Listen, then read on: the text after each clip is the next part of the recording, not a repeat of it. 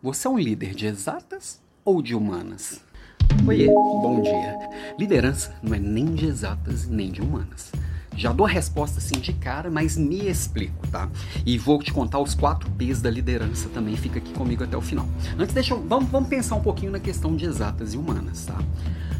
Existem líderes que têm uma pegada muito mais de análise de número, de fatos e dados, de processo, de procedimento, é mais quadradinho assim. E existem líderes que são muito mais que hoje está chamando de liderança humanizada, de ouvir muito as pessoas, quando a gente deveria buscar o equilíbrio. Né? Então, não, não, existe mais essa sou de exatas, sou de humanas, sou disso, sou aquilo, sou engenheiro, logo sou de exatas, sou publicitário, logo sou de humanas. Não, quem formou em publicidade, nem publicitário não deve ser mais. Tá? É, o mais comum é que você vá se formando ao longo da vida e não quando você pega o diploma da faculdade.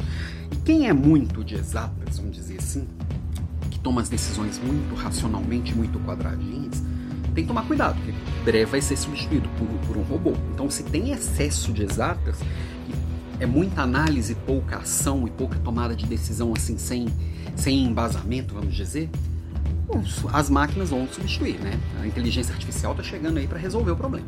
Agora, quem é muito de humanas, vamos dizer assim, quem tem esse excesso de humanas, toma muita decisão no achismo, tende a valorizar muito a esforçocracia, e aí o mérito vai sendo dado a quem às vezes não merece, aí quem mereceria fica desconfortável.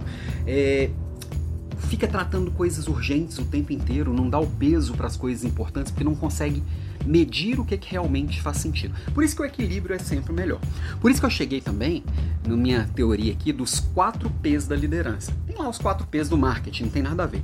Na liderança, todo líder deveria desenvolver e equilibrar quatro P's: pessoas, processos, planejamento, políticas. Políticas são as regras, né?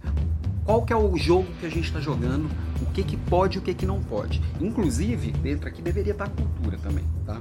Processos é o como vamos fazer cada coisa. Qual que é o passo a passo? Processos têm que ser vivos, eles têm que ser acompanhados, eles têm que ser melhorados, eles têm que ser cada vez mais simplificados, têm que estar mais enxutos. Então, tem que estar no dia a dia do líder também. Inclusive as regras. As regras elas podem ser revistas no meio do caminho. Só tem que ser combinado antes de pular a regra, né? Outra é planejamento. Eu preciso estar sempre me planejando, afiando o machado e resolvendo o que, quais são os próximos passos que eu vou dar.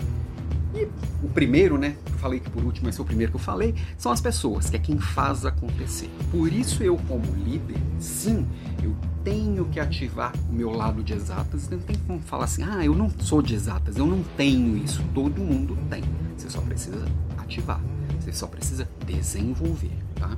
Então, eu tenho que entender da natureza humana, eu tenho que entender sim pelo menos uma base de números, de estatística, e entender uma análise de resultados, eu tenho que entender de processos e eu tenho que construir esse planejamento essas políticas junto com o time. Se eu trago esses quatro P's todo dia para o meu processo, todos os dias para minha rotina, é impossível não chegar no resultado, é impossível não ter um time engajado, é impossível não ter uma liderança de alto desempenho. 4 P's: processos, pessoas, planejamento e políticas. A ordem hum, pouco importa, não interessa. O importante é que os quatro façam parte também do seu dia a dia. Hoje, é, é, mudando de tonico para pinico, tá? Hoje sai aqui o res, é, resultado da enquete, acho que ainda dá tempo de votar lá até meio-dia mais ou menos para decidir o tema da próxima aula na próxima quarta-feira.